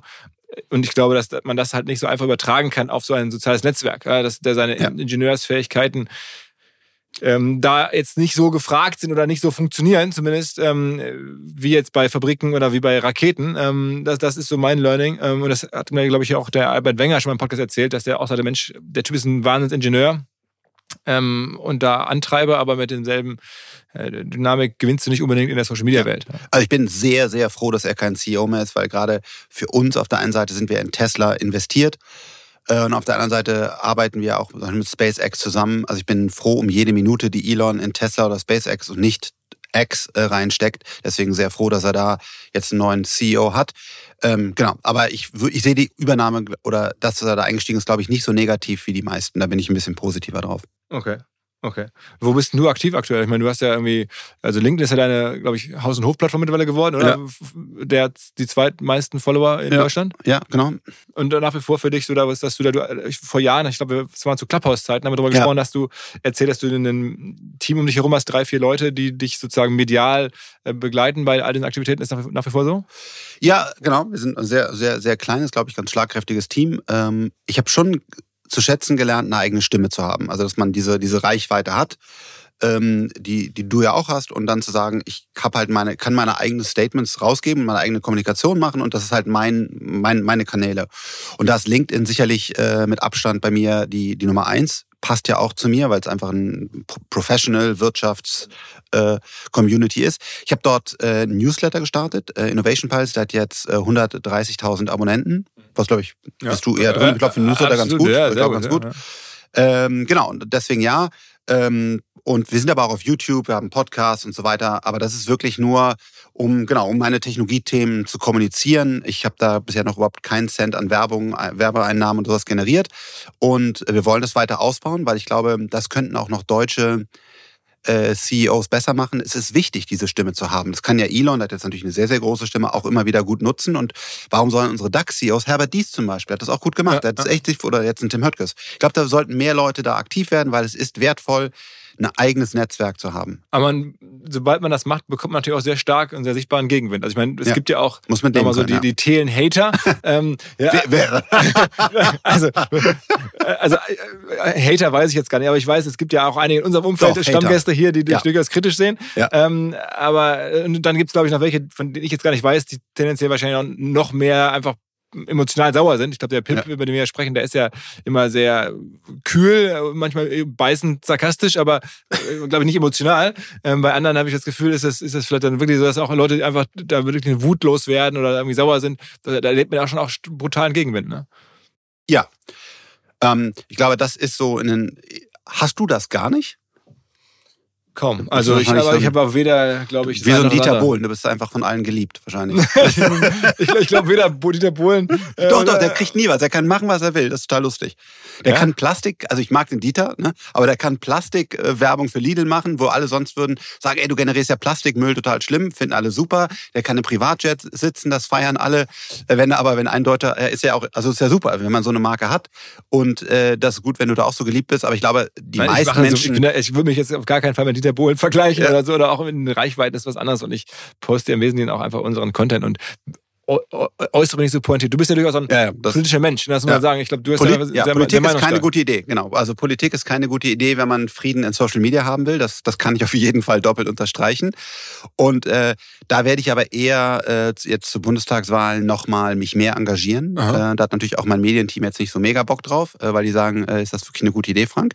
Aber mir ist es einfach zu wichtig. Ähm, wir, ich sehe Dinge in Deutschland, ich kenne ja, fast alle Minister persönlich. Ich weiß, was dort passiert. Ich weiß, was in Frankreich und anderen europäischen Regierungen passiert, äh, äh, wie USA denken. Und äh, da will ich schon meine Stimme erheben. Aber das ist einfach nicht, nicht das ist nicht fördernd. Also für, für welche Partei wäre das dann? Ähm, das wäre für eine vernünftige Wirtschaftspolitik und eine vernünftige Umwelt äh, Politik. Und da muss man sehen, wer dann vernünftige Konzepte. Äh, das ist sicherlich nicht die Linke, äh, das ist äh, sicherlich keine AfD. Das sind nach meinem heutigen Kenntnisstand, aber die Partei mag sich ja neu erfinden, nicht die Grünen. Aber das werde ich dann schauen, weil es einfach mich nur interessiert, wer ist gut für unser Land. Also wer kommt das voran. Und ich habe gerade den Eindruck, dass einige ähm, Minister in, in unserer Regierung wirklich unfähig sind. Und das, das bedrückt mich schon sehr. Also, also gibt es ein Amt, wo du sehr verärgert darüber bist? Sicherlich, unsere Außenpolitik ist gerade nicht, nicht gut und wir haben ja leider da sehr großen Bedarf, weil wir in einer, in einer wie alle wissen, in einer schlimmen Zeit leben mit, mit wirklich äh, Kriegen. Ich glaube, die Außenpolitik ist nicht gut. Die Wirtschaftspolitik ist nicht gut, weil wir, äh, da gibt es ja auch ganz viele offene Briefe von den, von den Familienunternehmern, von den DAX-Vorständen, die ja wirklich das auch einfach runtergeschrieben haben, was da gerade wirklich auch einfach dumm läuft. Wir haben viel zu hohe Strompreise. Es war nicht klug, die AKWs abzuschalten. Ähm, wir, ja, es, uns fehlt einfach ein Gesamtplan. Wie kann man eigentlich Deutschland wieder zu einer starken Industrienation machen? AKWs abschalten, das haben zumindest jetzt nicht die Grünen entschieden. Das wurde ja schon in der äh, Ja, ja, stimmt, das stimmt. Also habe ich ja gar nicht. Äh, ja, ja, Fair point, ja. das, aber es hätte man, das hätte man äh, stoppen müssen, wenn man, als man gesehen hat, dass man diese ganzen Ideen, also wir selber sind ja dort investiert. Wir haben zum Beispiel Kraftblock, einen, einen sehr, sehr wichtigen ähm, Energiespeicher für die grüne Energiewende. Also ich glaube, also wir müssen das schaffen. Nur als man gesehen hat, dass dass wir es einfach nicht geschafft haben so schnell, dann hätte man anders, äh, anders reagieren müssen, hätte nicht äh, da also so, so, so, zwei, drei Thesen hm. für, zum, zum, für die Erinnerung. Also das eine sind die AKW-Abschaltethemen, mit denen du äh, nicht zufrieden bist. Was war das zweite? Dann sagst das, du, ist mir egal, ob AKW abgeschaltet wird. Ähm, ich will einfach günstigen Strom, der hoffentlich möglichst wenig äh, Fußabdruck auf unserer Umwelt hinterlässt. Und das haben wir einfach nicht klug gemacht. Hat da vorher auch die Regierung auch schon schlechte Entscheidungen getroffen? Auf jeden Fall. Ja. Ich meine, die aktuelle Regierung ja, leidet ja auch darunter, dass der Strompreis explodiert ist aufgrund des Krieges, für den die da, auch nichts kann. Ne? Also insofern das, oder? Genau, ja, ja. Und da war auch sicherlich äh, normal. Ich spreche ja gar nicht für eine Partei, sondern ich spreche ja für das Land. Und ich will, dass, dass, wir, dass wir in Deutschland gute, gute Entscheidungen treffen. Und äh, natürlich war es auch einfach nicht klug, was ja auch schon viele gesehen haben, dass wir uns so stark von Russland ähm, abhängig gemacht haben. Genau, genau. Ja. Alles äh, sozusagen historische Entwicklung jetzt schon teilweise Dekaden zurück, ne? Ja. Ähm, okay, gibt es irgendwas Aktuelles, was, das war jetzt in den letzten Monaten, hat dich jetzt geärgert, was dann sozusagen, wo man hätte so oder so gehen können und da sagst du, da wurde der falsche Weg gewählt? Genau, die AKWs hätten ja weiterlaufen können zum Beispiel. Ich glaube, wir ähm, müssen deutlich mehr ähm, auch bei den Startups. Ich meine, was ein Christian Miele da macht, jetzt bald eine, eine Verena, da sind ja die Dinge auch nicht, äh, nicht so umgesetzt worden, wie wir uns das alle erhofft haben. Äh, also ja, es gibt viele Themen, die mich da äh, bewegen, aber vor der nächsten ich hätte Bundestagswahl... ich, ich, hätte jetzt eigentlich darauf gewettet und da, da hätte ich jetzt erwartet, dass du vielleicht was zu sagst, weil ich das häufiger höre, ist die Tatsache, dass ähm, wir so wenig mit der Aktienrente ähm, arbeiten. Das ist doch eigentlich ist ein Thema, wo man, wo viele in der Wirtschaftswelt, glaube ich, nachvollziehbar argumentieren und sagen, wenn wir unsere Renten nicht über Aktien irgendwie finanzieren wollen, wie denn, wie soll es sonst gehen? Und das ist ein Thema, das dir nahe liegt. Ja, absolut. Ich glaube, die, die Aktienrente und auch äh, Aktien zu fördern in Deutschen äh, ist sehr wichtig. Das würde ich nur auf gar keinen Fall, ist das du es erwähnt, irgendwo erwähnen, weil dann vielleicht auch zu Recht gesagt wird, jetzt pusht der Frank auf einmal Aktien, weil er ja einen Aktienfonds äh, hat. Deswegen da, dann bleibe ich raus. Aber jetzt mal ganz neutral gesagt, bitte nicht mein Fonds, aber andere breit gestreute Aktien sind sehr sinnvoll. Man sollte sie meiner Meinung nach ein Steuerincentive haben, wenn man sie lange hält, damit eben die Leute eine Rente aufbauen können oder halt ein Alterspolster. Und äh, genau, und man sollte das, was Deutschland verwaltet an Vermögen für dann die Rente, äh, was ja leider gar nicht so viel ist, äh, auch in eine Aktien anlegen. Und das machen halt Norwegen und andere Staaten sehr, sehr gut. Ja, ich glaube, das ist, also wenn man so dieses, dieses umlagefinanzierte Rentensystem anguckt, ich glaube, da kann man mathematisch sehen, dass das in Zukunft schwierig wird. Und das sagen ja auch, ich hatte mit dem äh, Christian Hecker oder Erik Potze weiter verschiedenen Leuten schon mal hier drüber gesprochen, ähm, dass das, glaube ich, irgendwie eine Entwicklung ist, die man sich reinbewegen muss, ob jetzt ne, alles äh, irgendwelche deutschen Fonds, aber zumindest irgendwo eine sehr breite Steuerung in irgendwelchen. Die Deutschen haben Angst vor Aktien und das ist schlecht. Wir sind ein Volk, was sehr, sehr wenig Aktien hat, weil wir Angst vor dieser Volatilität haben und das ist ein Problem, weil historisch ist belegt, Aktien langfristig und breit gestreut zu halten, ist zumindest bisher historisch die beste Geldanlage oder einer der besten, die man machen kann. Mhm. Ähm, auf der anderen Seite, wenn wir über Aktien sprechen, gerade so in der Startup-Szene gibt es dann ja auch wieder Firmen, die dann wahrscheinlich viele Leute enttäuschen oder viele Leute sozusagen die Lust auf Aktien nehmen. Da gab es jetzt auch, ähm, da haben wir auch ein bisschen äh, Rückfragen zubekommen, weil hier die äh, Social Chain Group, ja, du kennst die Protagonisten aus, aus deiner Zeit in, der, der, der Fernsehshow in der Höhle der Löwen mit, mit Georg Hofler und Ralf Dümmel, äh, wahnsinnig äh, nette Typen, äh, die ja. auch hier im Podcast waren und da von der Firma erzählt haben und auch, glaube ich, da optimistisch waren. Ähm, dennoch ist die Firma dann jetzt ja so äh, in die Insolvenz geschlittert. Warst du auch dabei? Ja, ich war auch Investor in die in der Social Chain, also einfach privat ähm, weil ich auch mit äh, ja, Ralf Dümmel gut kenne und auch, auch schätze. Und ähm, fand das Konzept auch eigentlich schlüssig, ja. Ähm, weil was, was sie gesagt haben, ist ja, die bringen ähm, das, den Vertriebsdruck aus der Sendung, den ich ja selber erlebt habe, dass er sehr positiv sein kann. Jetzt kann man sagen, soll so eine Sendung Vertrieb machen, aber das kann man daraus machen. Ich finde, Ralf, so wie ich ihn kennengelernt habe, war immer ein harter, ehrlich arbeitender Typ, der wirklich Bock hatte, auch die Produkte zu vertreiben. Ist jetzt jedes Produkt sinnvoll, kann man darüber diskutieren. Georg hat diese ganze Social Media Gruppe mitgebracht, also Social Chain, wie es ja auch dann hieß quasi war das, war das für mich schon sehr sinnvoll. Und ich muss auch sagen, äh, enorm überraschend, äh, dass dann diese Insolvenz äh, angemeldet wurde, weil ja auch Georg gerade noch nach öffentlichen Filings, habe ich keine Insider-Informationen, auch massiv nachfinanziert hatte. Also wie ich das von außen lese, ähm, hat das auch da intern jemand äh, überrascht. Wir haben jetzt natürlich auch wirklich verschiedene Herausforderungen gehabt. Ähm, aber ja, das ist für mich sehr überraschend, dass die, dass diese. Für dich dann auch einige hunderttausend oder Millionen weg? Nein, nicht Millionen, aber also schon, äh, genau. Also es war ein, eine, eine kleine Position in meinem Portfolio, einfach auch aus, aus, der, aus der Freundschaft zu, zu Ralf heraus, wo ich, wo ich auch äh, dran, dran geglaubt habe. Und ähm, ja, mich hat das wirklich überrascht und bin auch gespannt, weil eigentlich sind ja auch gute Assets noch in, der, äh, in dem Unternehmen. Wir haben ja zum Beispiel Three Bears, die auch ziemlich gut laufen. Die sind ja auch noch in dieser Gesellschaft drin, da haben wir gemeinsam äh, Anteile drin. Ja, also ich bin gespannt, wie es da weitergeht. Für mich war es äh, ja, sehr überraschend. Aha, aha. Generell ist schon auch die Zeit der Insolvenzen gerade. Ne? Also man kriegt es rechts und links überall mit. Ja, das Problem ist, Geld ist teuer geworden. Wir haben jetzt bei unserem Portfolio großes Glück oder harte Arbeit, wie auch immer, bei, bei Freigeist. Ähm, aber das Problem ist, die Anschlussfinanzierung kommt nicht mehr. Das, war, das Geld war ja da, war sehr günstig und äh, jetzt auf einmal, ja, es ist halt teuer und dann überlegt man sich genau, wo finanziere ich weiter. Vielleicht auch eine ganz gesunde Entwicklung, weil dann vielleicht auch Startups und andere Unternehmen überleben, die auch nicht überleben sollten. Vielleicht war es vorher ein bisschen zu viel Geld. Ähm, ja, aber erstmal unschön. Ich glaube, wir werden viele Insolvenzen dieses und nächstes Jahr äh, sehen. Das wäre auch meine Einschätzung. Hast du mal bei Herrn Benko eigentlich investiert gehabt? Nein. Macht, das macht Immobilien, ne? Immobilien, ja. Ja, ja, das ist ja euch, bei euch in Hamburg ein Riesenthema, ne? In Hamburg gibt es, äh, glaube ich, vier Baustellen, die jetzt hier gerade stillstehen. Ich glaube, das ist für mich noch ein Drama, da bin ich gar nicht investiert und ist auch nicht meine Industrie. Aber diese Bauträger, die haben ja mit günstigem Geld äh, sozusagen das gebaut. Dann gab es Familien, die ihr Leben lang gespart haben, eine Anzahlung auf ein Haus gebaut hat, die der Bauträger dann gebaut hat, vielleicht sogar noch einen Kredit dafür aufgenommen haben und jetzt geht der Bauträger pleite und die werden niemals in ihr Haus einziehen. Das sind wirklich herzzerreißende Situationen. Und ich habe auch keine Ahnung, sollte da dann vielleicht wirklich mal die Politik eingreifen. Ich habe keine Ahnung, aber da werden wir ziemlich sicher ganz schlimme und viele Insolvenzen sehen. Und da trifft es die total Falschen. Wenn es einen Ralf Dümmel trifft, wenn es mich trifft, wenn es auch, wenn ich so sagen darf, dich trifft als professioneller Unternehmer, wir kennen unsere Risiken. Wenn es eine Familie trifft oder auch jemand alleine, der lang gespart hat für seine Wohnung und dann auf einmal ja immer dachte, die habe ich ja gekauft, die Wohnung, die muss mir ja gehören. Da muss ich sagen, das ist schon echt eine wirklich richtig unschöne Situation und da könnte man sich vielleicht, schwierige Entscheidung, auch überlegen, ob der Staat dann da den Leuten hilft. Immobilien ist für dich gar nichts. Also du machst nee. auch selber keinerlei Immobilieninvestments irgendwo zur Sicherheit im Hintergrund oder sowas?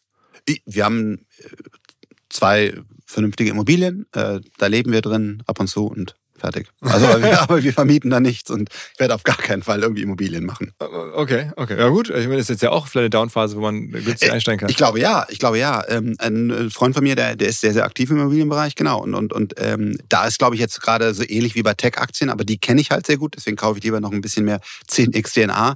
Äh, da ist ja die gleiche Situation, dass das sehr günstig ist. Ich glaube, wer, wer sich gut auskennt mit Immobilien und jetzt diese von den insolventen Bauträgern da die richtigen Immobilien kaufen kann, glaube ich, kann jetzt gerade historisch herausragen herausragende Investments tätigen. Ist aber nicht mein Feld. Nochmal zu dieser ähm, Prominenz, die jetzt mhm. ja auch bei, bei, bei Georg Kofler, Ralf Dümmel, ähm, bei, bei, dir auch eine Rolle spielt. Glaubst du, dass man das überhaupt richtig einschätzen kann, wie man wirkt auf die Leute? Weil du wirkst ja auf so viele Millionen Menschen, die du mhm. ähm, ja gar nicht kennst und auch deren Hintergrund, Horizont man nicht so richtig kennt. Also ist, ich halte es für sehr schwer.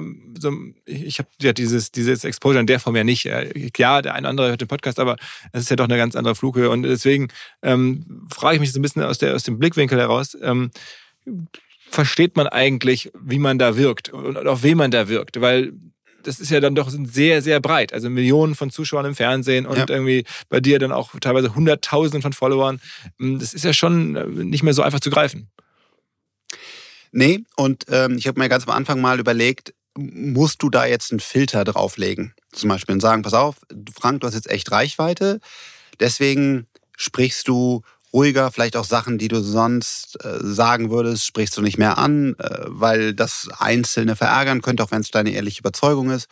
Und ich habe ziemlich ja, bewusst die Entscheidung getroffen, das nicht zu tun, sondern ähm, der zu bleiben, der ich bin, meine ehrliche Meinung zu sagen, mich hoffentlich nie im Ton zu vergreifen, hoffentlich nie persönlich angreifend zu werden, aber nicht zum Beispiel Beispiel meine Begeisterung für einen Unternehmer wie Elon Musk runterzufahren, weil dann ein, ein Social-Media-Team sagt, dann bist du noch beliebter. Das wäre sicherlich ein einfacher Weg. Ähm, sondern ich bin der, der ich bin. Und das Schöne ist, wenn ich ähm, alte Freunde treffe, sagen die auch immer, hey, wenn ich dich da sehe oder so, du bist halt der Frank, du bist halt so, wie du immer warst, ja. Und ich glaube, ähm, klar, vielleicht wollen sie mir, wollen sie auch nett zu mir sein, aber das ist eigentlich auch mein, mein, mein Benchmark und der, der wird natürlich auch anecken und da werden auch Hater, Hater mit generiert. Ähm, aber ich versuche einfach ganz ehrlich und ruhig meinen Kram zu machen und ja, und habe das bewusst entschieden, dass ich das nicht ändern werde, nur weil ich mehr Leute erreiche. Würde das auch anderen Leuten nicht empfehlen. Mich hat zum Beispiel bei Angela Merkel, die ich sehr geschätzt habe, äh, obwohl sie auch politische Fehlentscheidungen getroffen hat, also meiner Meinung nach, war es schon krass, was ich auch verstehe, nach so vielen Jahren in der unfassbaren Öffentlichkeit, wie gefiltert sie gesprochen hat. Weil die war so trainiert darauf, keinen anzuecken und so weiter. Und ich glaube, ich kann das verstehen, aber ich glaube, das ist der falsche Weg. Ich glaube, für Leute auch umso mehr, oder wenn sie große Öffentlichkeit haben, bleib wer du bist, sprich ehrlich, authentisch und äh, pack keinen Filter drauf, damit irgendwie weniger Leute vielleicht verärgert sind. Im jetzt kommenden Hinweis mal nicht AdTech oder B2B Softwarelösung, sondern mein Kollege Max, der sich mit Gin auskennt und alle unter 18 jetzt bitte weghören, mir berichten wird, warum er Monkey 47 so besonders findet. Max. Ja, Philipp, es steckt direkt im Namen. Das sind die 47 Botanicals, die dem Ganzen einen einzigartigen Geschmack verleihen. Das sind zum Beispiel die Preiselbeeren aus dem Schwarzwald, die ihm auch eine ganz besondere Note geben. Aha. Und was hast du da mitgebracht? Meinen Favoriten, den Monkey 47 Tonic. Super einfach, ein paar Eiswürfel, etwas Monkey 47, das Ganze aufgefüllt mit Tonic Water und einer Grapefruit-Zeste obendrauf. Fertig ist der erfrischende Drink. Okay, äh, und das schmeckt dann? Auf jeden Fall. Beim ersten Schluck spürst du direkt die Wacholdernote, frische Zitrusnoten und eine leichte Pfefferschärfe. Für mich ist es genau die Balance dieser Aromen, die den Gin ausmachen. Und gibt es noch was über Monkey 47 als Brand zu sagen? Ich meine, du siehst es ja schon am Apotheker-Design der Flasche. Die Brand ist mit super viel Liebe gestaltet. Vom Etikett bis hin zur Website, die aussieht wie eine alte Zeitung. Da wundert es mich ehrlich gesagt auch nicht, dass Monkey 47 bereits zum achten Mal in Folge als Top Trending Gin Brand ausgezeichnet wurde. Also an alle, probiert Monkey 47 gerne aus, überzeugt euch selber von seiner Qualität, dass das hier, was der Max berichtet, wahr ist. Ich wiederhole nochmal, Monkey 47, Monkey 47 zum Mitschreiben in Bar oder Supermarkt demnächst mal ausprobieren.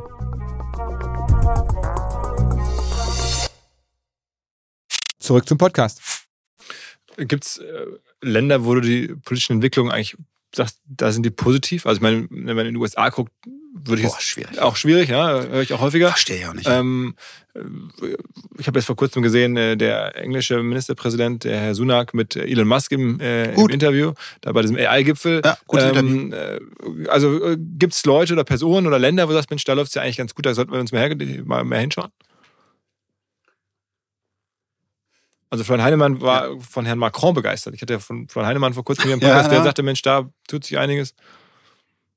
Also, ich glaube, ähm, Emmanuel Macron hat, ähm, ist ein eleganter Politiker, der Leute mitnehmen kann, der, der, der auch die großen Amerikaner immer wieder äh, nach Paris einlädt und sie kommen und der, der kann da, er kann da deutlich besser auftreten, zum Beispiel als ein Olaf Scholz.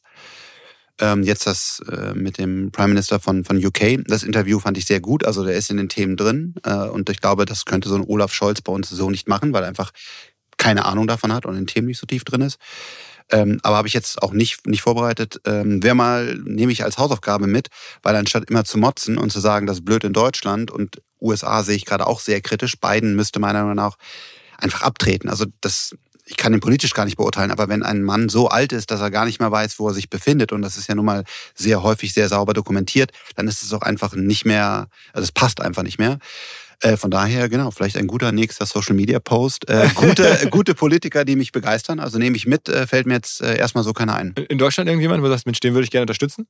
Also irgendwie parteiübergreifend? Also parteiübergreifend nicht. Also gibt es in Deutschland parteiübergreifende Politiker? Nein, nein, ich meine also, Meinung. Also, also gerne, Meinung. gerne aus einem ja, da, gut, da, das ist bekannt und da stehe ich auch absolut zu Christian Lindner. Äh, den werde ich sicherlich auch wieder in der nächsten Bundestagswahl als einen Kopf, wenn er denn überhaupt äh, nochmal äh, sich den Wahnsinn antut, unterstützen. Ich schätze Christian, weil er die Sachen versteht. Wenn ich mit ihm spreche, dann hat er Wissen, äh, wie Unternehmen funktionieren, wie die Wirtschaft funktionieren. Er ist noch, noch in den Themen drin, weiß, was eine Blockchain ist und so weiter. Und hat da, glaube ich, wirklich ernsthaft will, der Gutes für Deutschland tun. Äh, das ist so, ja, der Kopf in der, in der aktuellen Regierung, äh, den ich weiterhin gut finde und unterstützen werde. Oh. Bin aber auch mit dem Gesamtergebnis der Regierung ähm, nicht happy. Mhm. mhm. Okay. Was ist denn für dich eigentlich so das, das Endgame? Also was macht Frank Thelen in 20 Jahren? Ähm, mein Endgame ist, dass ich das äh, Vermögen spende für Umwelt und äh, ähm, Bildung. Das heißt, ich glaube, das sind die beiden großen Themen. Wir, wir haben eine, eine Bildungsschere, äh, dass, dass wir eben nicht, dass die Leute nicht mehr ähm, gute Bildung bekommen, wenn, wenn wir kluge nächste Generation haben, treffen die gute Entscheidung, also so meine Theorie, und wählen auch kluge Politiker und so weiter. Also Bildung enorm wichtig. Und das andere ist Umwelt. Ähm, ich nehme nicht nur das Klima. Das Klima ist ein Thema, wir haben noch viel, viel mehr andere schlimme Themen in, in unserer Umwelt.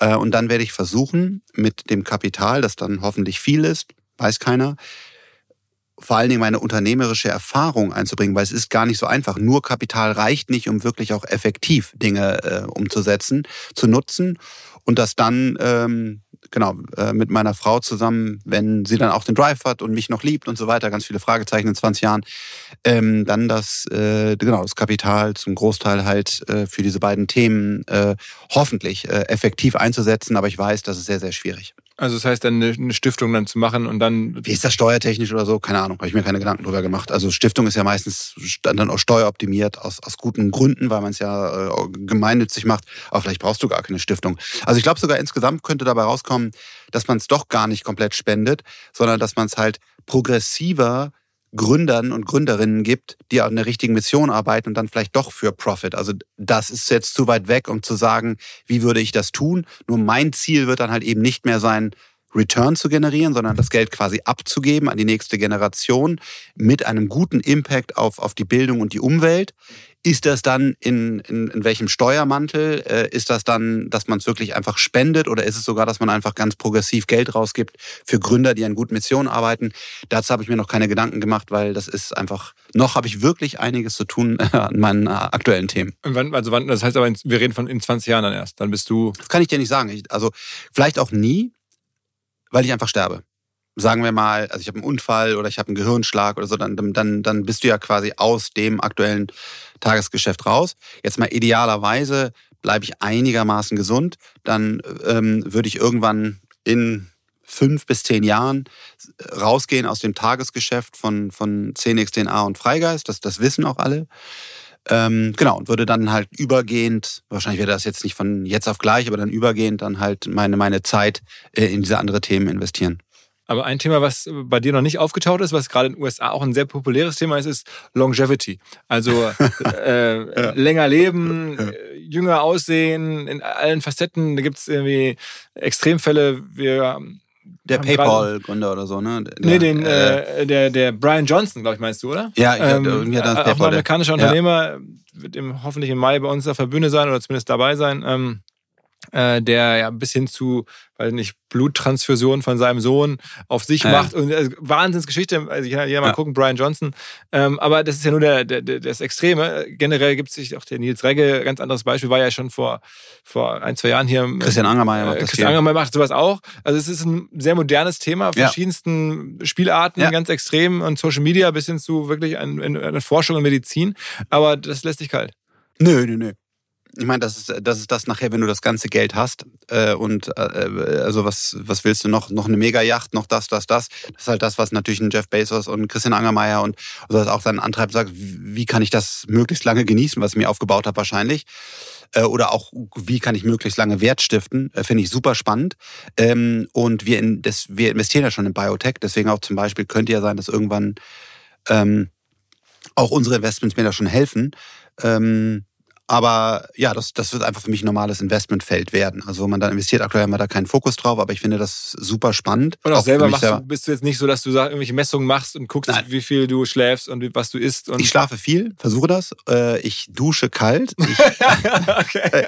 das ist wirklich gar nicht so blöd. Also das ist schon einer der wichtigsten Sachen. Ich bin jetzt nicht übermäßig übergewichtig, Sport äh, bei dir. Ich habe jetzt gerade, während wir sprechen, gestern habe ich bei Kai Flaume gesehen, der ist noch ein paar Jahre älter, Marathon in New York in 3,30 ja, oder sowas. Ja, gut, der Kai Flaume, der weiß nicht, wie viel Pull-Ups und Push-Ups und keine Ahnung, was er kann. genau. Also, äh, aber genau, äh, so, so, so Richtung Kai Flaume sich zu bewegen, ist auch, auch noch eine, auf meiner Agenda, aber Priorität B, aber das, ich finde es auf jeden Fall total super, wenn man gesund lebt, sich damit befasst. Aber aktuell brennt der Schreibtisch noch mit anderen Themen, aber ja, finde ich gut. Aber ich meine, man, man sieht ja schon, es gibt immer so auch Investmentsektoren eigentlich, die gerade Ja. funktionieren und auch äh, trotz aller Anspannung und, und Zinsen, äh, Longevity gefühlt ist irgendwie heiß. So. Und, und das, Ja. das dann geht dann so über ein bisschen in Ernährungsthemen und, und Tracking und Super spannend. Also ich glaube, vor allen Dingen, wenn wir das schaffen, ähm, und ich glaube, wir werden da einiges schaffen, dass, dass wir dann bis 100 äh, fit leben, das ist krass, geil. Und kann man sich in allem auch dann so gut auskennen? Ich meine, du machst auch jetzt viel Energie. Du, äh, Nein. Was du machst, was, was, was glaube ich mein, ähm, mein Ding ist, dass ich einen guten Überblick habe, ein, ein gutes Gefühl für die Dinge, schon viel Wissen, aber nicht leider so viel in der Tiefe, das schaffst du nicht mehr. Aber ich bin, so, so fühle ich das, der da oben drüber quasi mit, mit anderen Leuten, der einen Gesamtblick hat. Und dann haben wir genau eben unsere Physiker, unsere Chemiker, unsere Biologen, unsere Robotics-Experten, mit denen du dann da reingehst. Aber Biologie zum Beispiel ist auch sicherlich das allerschwächste Feld von mir, weil ich habe nie äh, Biologie mich mit befasst. Physik mittlerweile bin ich auch, glaube ich, mittlerweile ganz gut. Äh, auch nicht brillant. Aber genau, Biologie ist auf jeden Fall auch das, wo ich dann einfach nur, wie Procyon zum Beispiel, wo wir auch investiert haben, den Experten vertraue, vom Gründer begeistert bin und sage, hier ist das Geld, leg los, aber kann ich das wirklich beurteilen? Überhaupt gar nicht. Deswegen haben wir übrigens auch äh, kein Biotech in 10x DNA oder wenn nur ganz wenig und, und dann äh, gewisse Themen, die wir da spielen, weil wir die einigermaßen verstehen. Wir haben ja auch Biologen, aber nicht so viel, weil, weil da muss man wirklich, es ist schwierig auch, äh, Bio, äh, ganz schwierig da erfolgreich zu investieren in dem Bereich. Was machst du so, um mal runterzukommen? Gehst du noch skaten? Nee, sehr selten, fast gar nicht. Snowboarden, Und Foiling habe ich gesehen. Ja, ich E-Foile im, im, äh, im Sommer sehr viel, also oder relativ, da genau bin ich auf dem Meer und fahre dann mit dem Ding da rum, das ist schon cool.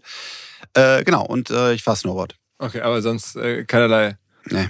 Ich bin wirklich, also ich, mein Leben ist auch wirklich durchgetaktet. Äh, Beschreib mal so, ein- also weil du sagst, wenn du jetzt hier Hamburg, dann bist du wahrscheinlich heute Abend noch irgendwie in Hamburg Termine oder heute Nachmittag irgendwie und dann nee, morgen ich bin heute Abend wieder im Büro. In, äh, in, in Bern. Okay, okay, wow. Und dann machst du auch so Elon Musk Arbeitszeiten, sodass du dann. Nee, so, so krass bin ich nicht. Ähm, meine Frau will mich ja auch mal sehen. Aber, äh, aber ich, genau, ich arbeite viel und wenn ich, wenn ich arbeite, dann glaube ich effektiv und sehr, sehr stark durchgetaktet, ja. Okay. Also, also dieses Jeff Bezos-Modell, was man ja auch beobachten kann, dass der jetzt gerade mit seiner äh, neuen Frau nach Miami gezogen ist und so ein bisschen den Körper verändert hat. Äh, da- da- Das könnte ja auch ein Vorbild für dich Ja, sein. ja, ja. Aber, ne, der Lifestyle ist ja ein Ja. anderer. Der sagt irgendwie jetzt, jetzt äh, Spaß scheinbar. Ja, Ähm, nee, bei mir ist noch kein Spaß. Also mir macht das Spaß, was ich mache und äh, Spaß. Ich mache das sehr gerne, was ich mache. Das äh, erfüllt mich innerlich. Spaß ist, glaube ich, der falsche Begriff dafür.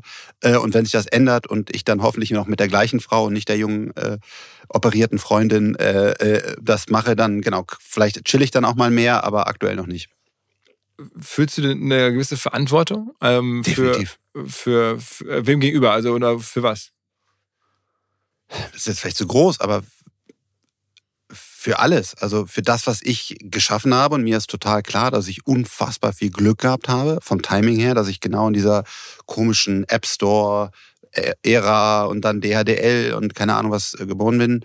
Und ich möchte sinnvoll sein. Ich möchte, ich möchte helfen. Ich möchte, ich will nicht abends ins Bett gehen und, und denken, geil, ich habe jetzt irgendwie äh, irgendwas konsumiert und, sondern ich will was zurückgeben. Ich will was erschaffen. Das macht mich auch dann glücklich. Also, das, ja, das ist schon eine, eine starke Verantwortung, die ich da in mir fühle. Also dann aber gegenüber der Gesellschaft am Ende. Ja, weil, guck mal, auch der Körper zum Beispiel, ich würde auch nie jetzt sagen, ich äh, ho hoffentlich, ich wiege einfach 150 Kilo, sondern auch mit meiner Gesundheit. Ich bin dankbar, dass ich, dass ich gesund bin, dass ich, dass ich laufen kann, dass ich ein gutes Gehirn habe, dass ich sehen kann. Das ist für mich auch eine Frage, weißt wo du dich dann vernünftig verhältst und nicht einfach irgendwie abschießt mit Drogen in die Ecke und nichts mehr machst, sondern so wie auch Kapital, Wissen, Netzwerk, gesunder Körper, das ist für mich Verantwortung und ich will damit was Sinnvolles machen und was Gutes machen, ja. Being useful, wie, wie auch gerade der, ich glaube, Arnold Schwarzenegger hat das Buch rausgebracht, ne. Also das, dass man was zurückgibt und dass man was macht und dass man dankbar ist, dass man das überhaupt alles hat, das ist ja für mich nicht einfach so, sondern ich bin da echt glücklich, dass ich das habe. Also auch am Ende hat das Land hier oder das System, in dem du groß geworden bist, dir dann auch sehr viel ermöglicht. Ja, ja, die Zeit vor allen Dingen. Ne? Also wir sind ja in dieser Internet, ich bin in der Internetzeit groß geworden, wo ja auch Florian Heinemann und die, die alle quasi herkommen. Äh, und genau, und da habe ich ja dann mein erstes Vermögen mitgemacht, ja. Okay, okay. Ja gut, aber ich meine, da, am Ende auch die Strukturen, in denen du hier lebst, ne? dass dann irgendwelche Leute... Ja, ja, ja, das wäre eben nicht genau. Keine Straßen, noch weniger, noch nicht viele Straßenkämpfe zumindest haben. Äh, und dass, dass man hier sicher leben kann, dass man eine gewisse Bildung hat und so. Ja, klar, das, äh, das ist gut und das würde ich auch gerne in Deutschland erhalten. Machst du dir Sorgen? Tatsächlich? Also wirklich jetzt um, um, Straßenkämpfe? Ja, wir haben ja schon auch wilde Aufmärsche hier. Wir haben, glaube ich, äh, Klimakleber waren jetzt an sich erstmal nicht so schlimm, dass sie aggressiv waren, aber sie haben auch schon teilweise halt äh, Dinge blockiert, die, die ich nicht gut finde, äh, Sachen einfach zerstört. Also ich finde schon noch, dass wir teilweise Sachen haben, die ich einfach so nicht super finde, dass die in Deutschland passieren. Also noch machen wir jetzt keine Gedanken um eine eigene Sicherheit, aber schon gehen wir alle in die richtige Richtung und haben wir einen positiven Attitude. Wollen wir besser werden? Wollen wir friedlicher werden? Wollen wir mehr Sport machen, mehr denken, mehr gute Sachen machen? Oder haben wir immer mehr Pöbel und immer mehr Rangeleien auf der Straße und brennende Autos und sowas? Das sind schon Bilder, die, die mich besorgen. Das ist ein bisschen die Frage, auf was guckt man? Ne? Also ich, es gibt ja immer so, welche Zahlen nimmt man jetzt wirklich ernst? Also vor kurzem war ich ganz begeistert, habe ich gesehen, es gibt mehr Menschen in Sportvereinen oh, als je zuvor. Ja. Gut, also ja. hätte man ja, jetzt nicht erwartet. Good News, so und gleichzeitig ist aber das Weltbild dann doch dominiert von eher negativen Sachen, weil es hier und da irgendwo mal Vorfälle gibt, die dann natürlich wahnsinnig groß gemacht werden. Aber hast du das Gefühl, dass du in der heutigen Welt überhaupt es schaffst, einen ja, eine, eine klare Sicht zu haben, auf das, was passiert, weil ne, die Zahlen von allen Seiten bombardiert, negative ja. Nachrichten laufen besser. Schwer. Muss man ganz klar sagen. Also genau das, äh, teilweise, und das kann ich ja auch gar nicht abdecken, werden dann irgendwelche wilden Sachen gezeigt, die aber vor zehn Jahren waren oder so. Und da steht dann halt drin, jetzt brennt Berlin und dann ist es halt irgendwie gar nicht jetzt Berlin oder so sogar irgendwas anderes. Genau, also diese, diese Fake News und vor allen Dingen auch die Steuerung, wie viel negative News siehst du und warum ist in den Tagesthemen nicht mal, die Sportvereine haben Rekordzahlen. Da bin ich auf jeden Fall bei dir und wir ich folge auch so einem Good News Ding auf, auf X und so. Also ich glaube, wir brauchen auch manchmal mehr gute Nachrichten. Aber insgesamt glaube ich, haben wir gerade auch mit den Kriegen und so auch keine einfache Zeit. Wenn du, wenn du jetzt sagst, du bist äh, so in Sorge auch irgendwie um Europa, was muss denn da passieren? Ich glaube, wir müssen erstmal aufwachen und erkennen, wie ernst die Lage ist. Das Problem ist, heutzutage läuft es ja noch einigermaßen gut. Dann stockt ein bisschen die Digitalisierung, dann diskutieren wir darüber, wie und ob wir das 5G-Netzwerk hier ausbauen.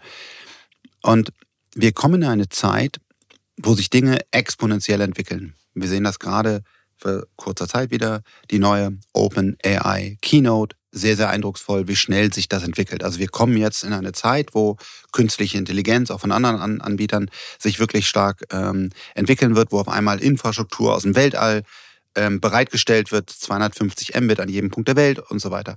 Und spielt da Europa mit? Haben wir Quantencomputer? Haben wir Software? Haben wir Mediennetzwerke, die auch eine Macht haben, natürlich auszuspielen. Und ich glaube, dass Europa das so ein bisschen im Klein-Klein verliert, dass wir so eine Mondlandung brauchen, ja, wo wir wirklich sagen, pass auf, we're restarting Europe. Und wir, wir, wir investieren progressiv und mutig in wichtige Sachen. Und zum Beispiel Fusionsenergie, ich glaube, bei dir war es, war das Team ja auch schon mal äh, im, Podcast, ähm, hat absolut Chancen zu funktionieren.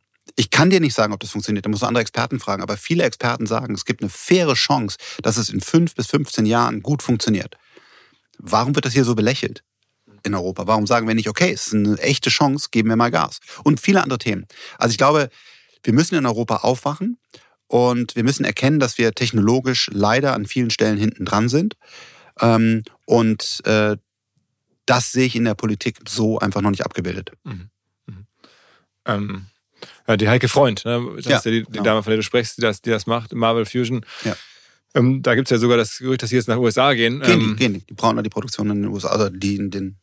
Übrigens nochmal als kurzer Nachtrag, weil ich das gerade so im Kopf nochmal durchgehe, was wir besprochen haben bislang. Ähm, wenn du sagst, ähm, Biden solle zurücktreten, dann aber nicht um den Weg äh, komplett frei zu machen für Herrn Trump, sondern um vielleicht auch einen anderen demokratischen Kandidaten zu ermöglichen da halte ich mich raus. Also ich bin, bin nicht in den USA, würde mir auch da so keine Meinung zu, zu erlauben. Also ich finde Donald Trump auf gar keinen Fall cool. Also ich glaube, das ist ein kein guter Mensch. Ja. Ähm, was mich da jetzt einfach nur bewegt, ist, weil es halt auch eben so wichtig ist, dass man eine starke Stimme in den USA hat, äh, dass dieser Mensch sehr augenscheinlich für mich nicht mehr fit for the job ist. Ja. Das, das, das besorgt mich. Ich würde da gerne jemand jung haben. Super gut, wenn man sogar einen weiblichen Kandidat, Kandidatin findet ähm, ja, irgendwie ein junges, junger, gebildeter, guter Drive-Typ, aber irgendwie scheint das ja aus diesem politischen System nicht rauszukommen. Also äh, äh, Donald Trump finde ich nicht, nicht gut, würde aber jetzt einfach mal ganz sachlich äh, beurteilen, so wie ich ihn erlebt habe, kann er wenigstens, weiß er noch, wo er ist, ja, aber es wäre natürlich auf gar keinen Fall mein Traumkandidat. Also. Ähm, gib mir mal so ein bisschen Shitstorm-Coaching. Du hast ja über die Jahre verschiedenste äh, genau, also ich weiß nicht, Shitstorms- Shitstorm-Coaching, genau. äh, Kann ich teuer erlebt. verkaufen. Äh, ge- ge- genau. Und ich glaube, es es wird ja einigen der Zuhörerinnen und Zuhörer auch im kleineren Maßstab wahrscheinlich irgendwann mal so gehen in der heutigen Welt, ähm, in der wir leben. Uns wahrscheinlich auch. Wir haben es auch schon mal schon wieder gehabt, äh, wegen verschiedenster Themen. Aber Ihr habt ja gerade einen gehabt, einen relativ großen in eurem Pod- Podstar-Umfeld. Ähm, äh, rund um Herrn Precht. Ja.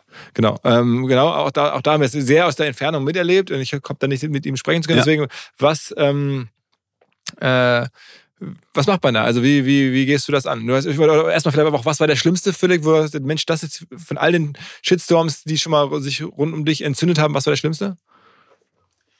Ich glaube, ähm, dass er so, so, so viele Themen an einer Stelle kam. Also ich war ja jahrelang quasi im Sonnenschein der, der Medien und dann auf einmal durch mein politisches Engagement haben die eine oder andere versucht, mir irgendeinen Blödsinn anzudichten. Dann war damals ja Twitter noch relativ links, einfach von der Bubble her und dann warst du da halt schon mal sehr, sehr häufig trending, Nummer eins in Twitter mit, mit nicht positiven Themen.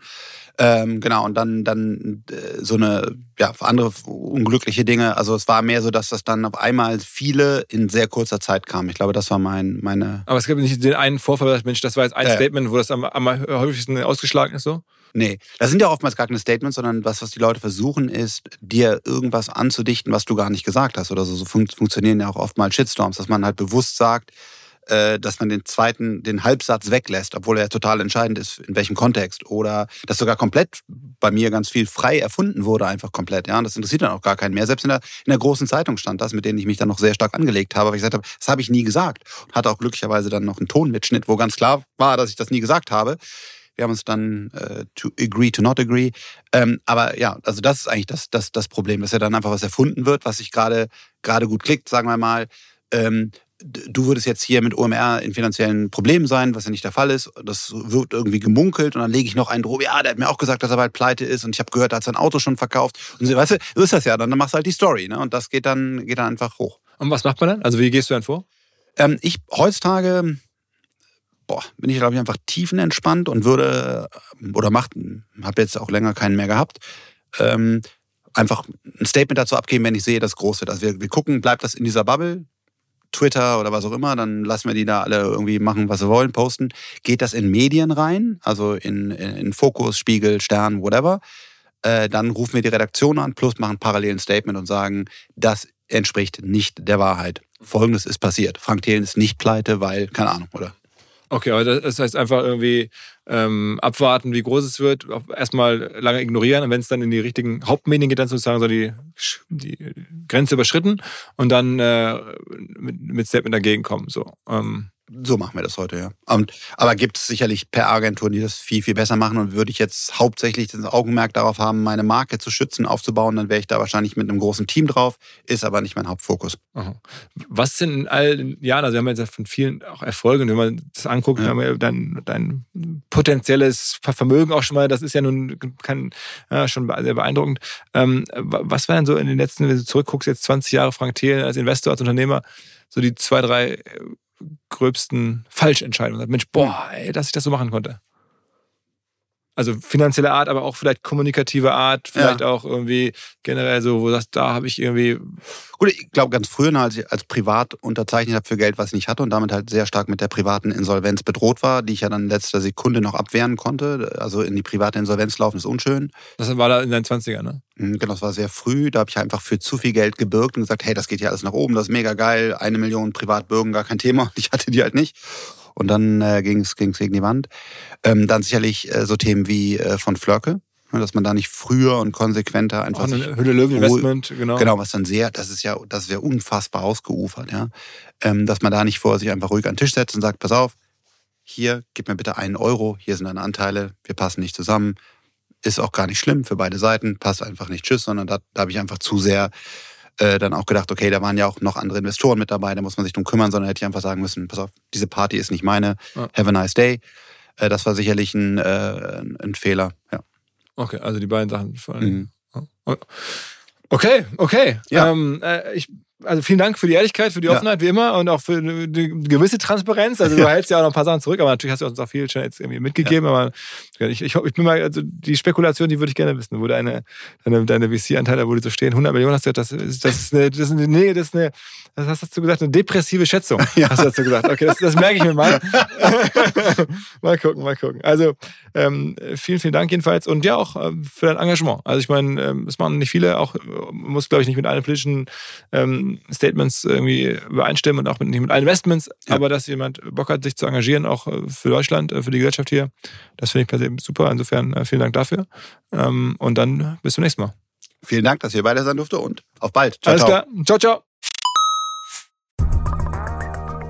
Unser neuer Partner Metricool hilft euch dabei, Social Media Accounts leichter zu verwalten und den gesamten Social Media Arbeitsalltag, den man so hat, zu verbessern. Also man kann zum Beispiel Content im Voraus planen, man kann alle Nachrichten aus einer Inbox weg beantworten, man kann alle seine Anzeigenkampagnen managen, man kann Reports erstellen in wenigen Minuten, vieles, vieles mehr und je nachdem in welcher Kategorie oder welchem Plan man sich bei Metricool die Software einkauft, kann man noch weitere Features, wenn man sie denn braucht, hinzunehmen oder halt weglassen. Firmen wie der FC Barcelona, KFC oder Adidas nutzen Metricool und ihr könnt es kennenlernen unter Metricool, ein Wort, Metri und dann cool, wie halt cool mit Doppel-O.com slash de und mit dem Gutscheincode OMR 2024 gibt es für die ersten 30 Tage gratis den Plan eurer Wahl. Man kann übrigens auch immer im kostenlosen Plan bleiben, wenn man nicht upgraden möchte. Und zum Schluss, man kann natürlich Metricool auch kennenlernen bei uns beim OMR Festival in wenigen Tagen am 7. und 8. Mai in Hamburg in der Halle A3.